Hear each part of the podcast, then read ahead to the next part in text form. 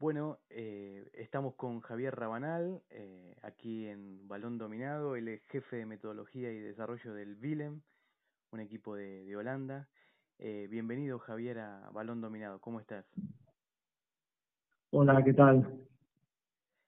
Bueno, te quería preguntar, quería empezar por, por el Willem. Eh, ¿Qué tal te está yendo? ¿Cuál es la, la, la expectativa que, que tenías puesta en, en este equipo holandés que en primera le está yendo bastante bien en, el comienzo del campeonato? Sí, bueno, eh, yo vine en 2018 a entrenar al juvenil en primera división y entrenar al equipo reserva también. Eh, ellos llevaban ya un año trabajando en un nuevo proyecto de cantera que iba a desarrollarse durante cinco años hasta la 2021-2022, que es la que estamos ahora.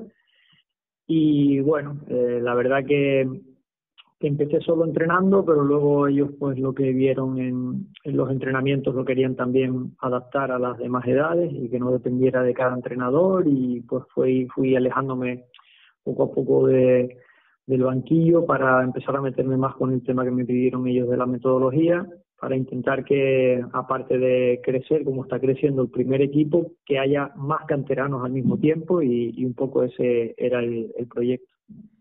¿Y dónde, dónde radica el milagro de, de, Holanda o de Países Bajos ahora que un país de 17 millones de habitantes tenga sea una fábrica constante de futbolistas que, que exporta al mundo? Y ni hablar de, de la cantera del Ajax. ¿Cuál, cuál sería el secreto, si hay alguno? Bueno, la verdad que no, no creo que haya un, solo secreto, porque lo que hace el Ajax no tiene nada que ver con lo que hacemos nosotros eh, o lo que se hacía antes eh, de empezar nosotros aquí. Lo que hace la Z Almar es completamente diferente. Eh, yo creo que tiene que ver un poco más con el, con el entorno y la manera de, eh, de jugar y de enfocar el deporte que con una manera concreta de trabajar, porque lo que hacen, por ejemplo, de los, los tres más de más nombre a nivel internacional, que pueden ser Ajax, PSV y Feyenoord, eh, no tienen nada que ver, pero cero lo que hacen unos y otros, y al final salen jugadores de, de todas las canteras, ¿no?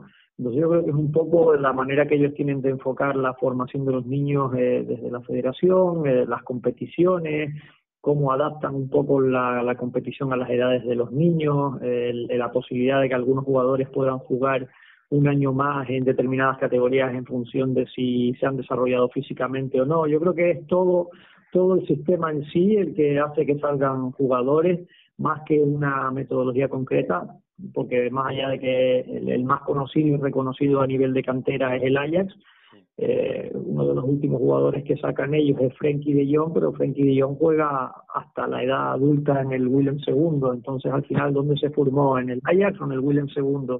Aquí tenía pues un sistema normal y corriente de entrenamiento y al final se fue gratis al Ajax y acabó yéndose al Barcelona por, por, por un montón de dinero, entonces al final yo creo que, que hay una especie de talento ahí que no se sabe muy bien lo que es y que el entorno hace que ese talento pueda, pueda expresarse. ¿Y cómo funciona el sistema de scout del William II? ¿Están por todo el país eh, detectando algún posible talento que pueda encajar en la estructura del equipo? No, nosotros eh, funcionamos completamente al revés de esa idea. Nosotros eh, solo fichamos jugadores de, de Tilburgo y alrededores. Nosotros hasta sub-16 eh, solo jugadores de la zona, con desplazamientos cortos, hasta Eindhoven, que lo tenemos a 25 minutos, Breda, que está aquí pegado, que es el, el derby del William II, William II Nac Breda, toda esta zona de, de, del sur de Países Bajos hasta sub-16. En sub-18 solo fichamos de fuera de esa zona si si es una posición que no hemos conseguido cubrir con garantías eh, en la edad de, de sub-18 y en sub-21 sí que está un poco más abierto. Intentamos tener alrededor de tres cuartas partes de jugadores de la cantera y el resto oportunidades de, jugadores potenciales que, puedan haber quedado libres del PSV, del Ajax, del Feyenoord y que nos puedan encajar a nosotros para darle eh, un par de años más a ver si terminan de, de explotar. Pero hasta sub-21 nosotros no no fichamos prácticamente nada de fuera de la zona.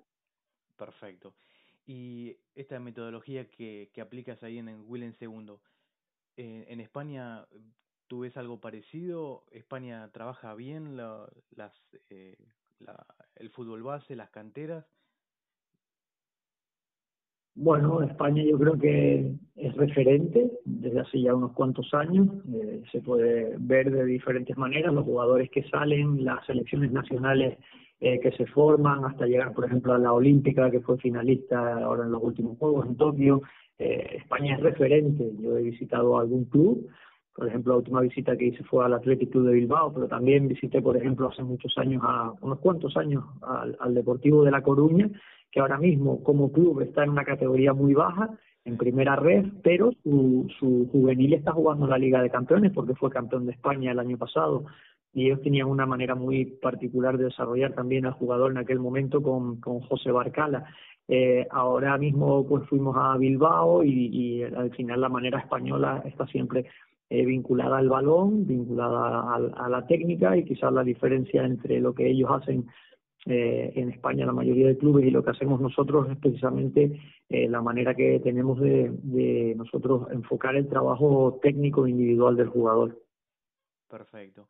¿Y te gusta este esta nueva función de jefe de metodología o te gustaría volver a sentarte en un banquillo? A ver, todo tiene su, su, sus pros y sus contras, ¿no? Eh, la verdad que me gusta el trabajo. Eh, me da, me da pie a, leer mucho más, a seguir formándome de manera más activa, porque al final yo soy el filtro por el que pasan los contenidos, casi todos los contenidos en español, para que puedan llegar a los, a los entrenadores.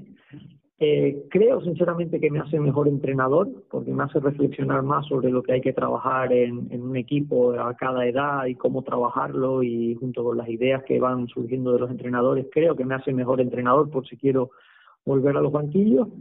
Y luego, pues, donde lo he hecho un poco en falta, a veces es en los fines de semana, ¿no? La falta de competitividad. es verdad que me estoy sentando en el banquillo del sub-18 ahora por echar una mano, pero no es eh, un equipo que, que, que lidere yo como entrenador, sino estoy ahí por, por echar una manita. Pero es verdad que falta un poco esa ese fuego, ¿no? Ese fuego competitivo del fin de semana, de, preparar el partido, de ver si salen las cosas, etcétera. A veces lo, lo he hecho en falta, pero por contra, al no estar eh, involucrado en un equipo, eh, llego el sábado temprano por la mañana y puedo ver toda la base sin estar preocupado de que yo juego o no juego la convocatoria, simplemente veo muchos partidos y eso también es agradable porque puedo ver sobre todo a los más chiquititos con más regularidad. Claro. Bueno, y, la última, Javier, bueno, agradecerte nuevamente por, por este tiempo. Eh, hace poco un, una entrevista del diario El País a Andoni Iraola, el entrenador del Rayo Vallecano, y él decía que, bueno, que, que los entrenadores nuevos tienen que ser conscientes de empezar de cero, aprender me procedimientos, metodologías que a pesar de que lo conocen, no lo dominan. Mi pregunta es, eh, ¿tú crees que los entrenadores ahora se tienen que valer de, de cada vez más eh, habilidades, más capacidades y por eso tienen que ser un cuerpo técnico más amplio para que haya cada especialista en, un campo y, y en definitiva la cabeza que es el entrenador toma la última decisión? Bueno, yo leí la entrevista de Iraola y lo que decía era que el futbolista profesional cuando se retira no, no domina no domina el tema de entrenar y de la metodología, él se refería pues a ese perfil de exfutbolista profesional que termina y yo que tengo experiencia trabajando con exfutbolistas eh, que quieren pasar a entrenador, eh, yo creo que ese es el primer paso, eh, entender que han jugado, que tienen una experiencia y que esa experiencia les va a valer, por supuesto, como entrenador, pero que tienen que aprender todo lo otro, ¿no? Aparte de, eso que decía Iraola, lo que tú me preguntas, eh, pues estoy de acuerdo. Ahora mismo, si quieres formar un cuerpo técnico profesional, necesitas especialistas porque cada vez se manejan más ámbitos. Yo sería partidario de que un, un buen primer entrenador que se esté formando y que tenga tiempo haga cursos de todos los ámbitos que va a tener en su cuerpo técnico para que tenga algo de conocimiento y pueda coordinarlos a todos, ¿no? Pues, por ejemplo, en mi caso, yo hice el máster en alto rendimiento deportivo del Comité Olímpico, entonces cuando me siento con los preparadores físicos, pues entiendo el lenguaje en el que hablan, eh, puedo eh, rebatirles o reconducirles en algunas cosas con las que no esté de acuerdo, pues igual ocurriría eh, con el tema ahora mismo preparación física, Big Data, Eh, bueno, entrenador de portero es una cosa un poco específica, pero bueno, también tener alguna noción de cómo quieres integrar el trabajo de portero, pero sí, desde luego que ahora mismo hacen falta eh, para cuerpos técnicos profesionales grandes especialistas, por ejemplo, análisis de vídeo, eh, que es una, un mundo por explotar aquí en Países Bajos por ahora, que, que no hay analistas de vídeo eh, como, como entrenadores que analizan vídeo, sino gente que hace clips nada más, que corta vídeo, pero no que analizan en profundidad. Entonces necesitan especialistas y mientras más especialistas tenga, pues más completo es el cuerpo técnico y más, más cosas abarcas, pero también tienes que acostumbrarte a delegar porque por ejemplo si eres muy controlador y todo lo quieres llevar tú, pues reduces el, el campo de acción de tus ayudantes y al final todo depende de ti, tienes que aprender a delegar y, y, formar un buen cuerpo técnico y saber eh, recibir lo que ellos te dan de, de feedback acerca del trabajo del equipo. Genial, Javier. Bueno, muchísimas gracias por, por tu tiempo y bueno, que siga, que sigan el buen trabajo y los éxitos ahí en el Willen segundo. Un abrazo grande. Nada, muchas gracias a ti por llamar. Eh, para cualquier cosa que, que, quieran hablar de fútbol, pues aquí estamos y vamos a ver si, si seguimos este trabajo que termina ahora el ciclo de cinco años y solo nos queda decidir si, si lo vamos a prolongar, que creo que sí, y vamos a, a seguir a seguir haciendo este trabajo para poder ver los frutos de los chicos que, que hemos ido trabajando durante estos, estos últimos años. Genial, ojalá. Te mando un abrazo grande y seguimos en contacto. Abrazo. Chao, chao.